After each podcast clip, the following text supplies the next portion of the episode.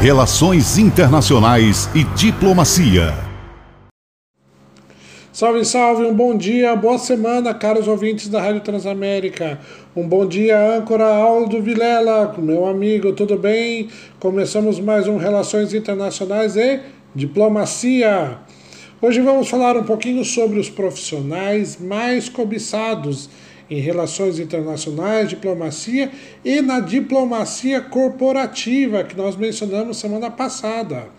Vamos lá, com a mudança do perfil populacional do Brasil, não é apenas a previdência que precisa ser discutida e ajustada rapidamente, mas também o perfil do profissional para os próximos anos. Oportunidades surgirão para aqueles que estão preparados e checando sempre as tendências. O IBGE, Instituto Brasileiro de Geografia e Estatística, nos seus estudos demonstram que até 2030 a população de idosos no país chegará a mais de 40 milhões. Em contrapartida de jovens de 14 até 14 anos estarão entre os 39 milhões. Veja, mesmo com toda essa discussão sobre a previdência, a maioria das empresas ainda não conseguiram vislumbrar o impacto que essa mudança trará aos seus negócios, aos seus profissionais, aos seus colaboradores. Muitas ainda estão presas aos resultados financeiros do trimestre ou semestre.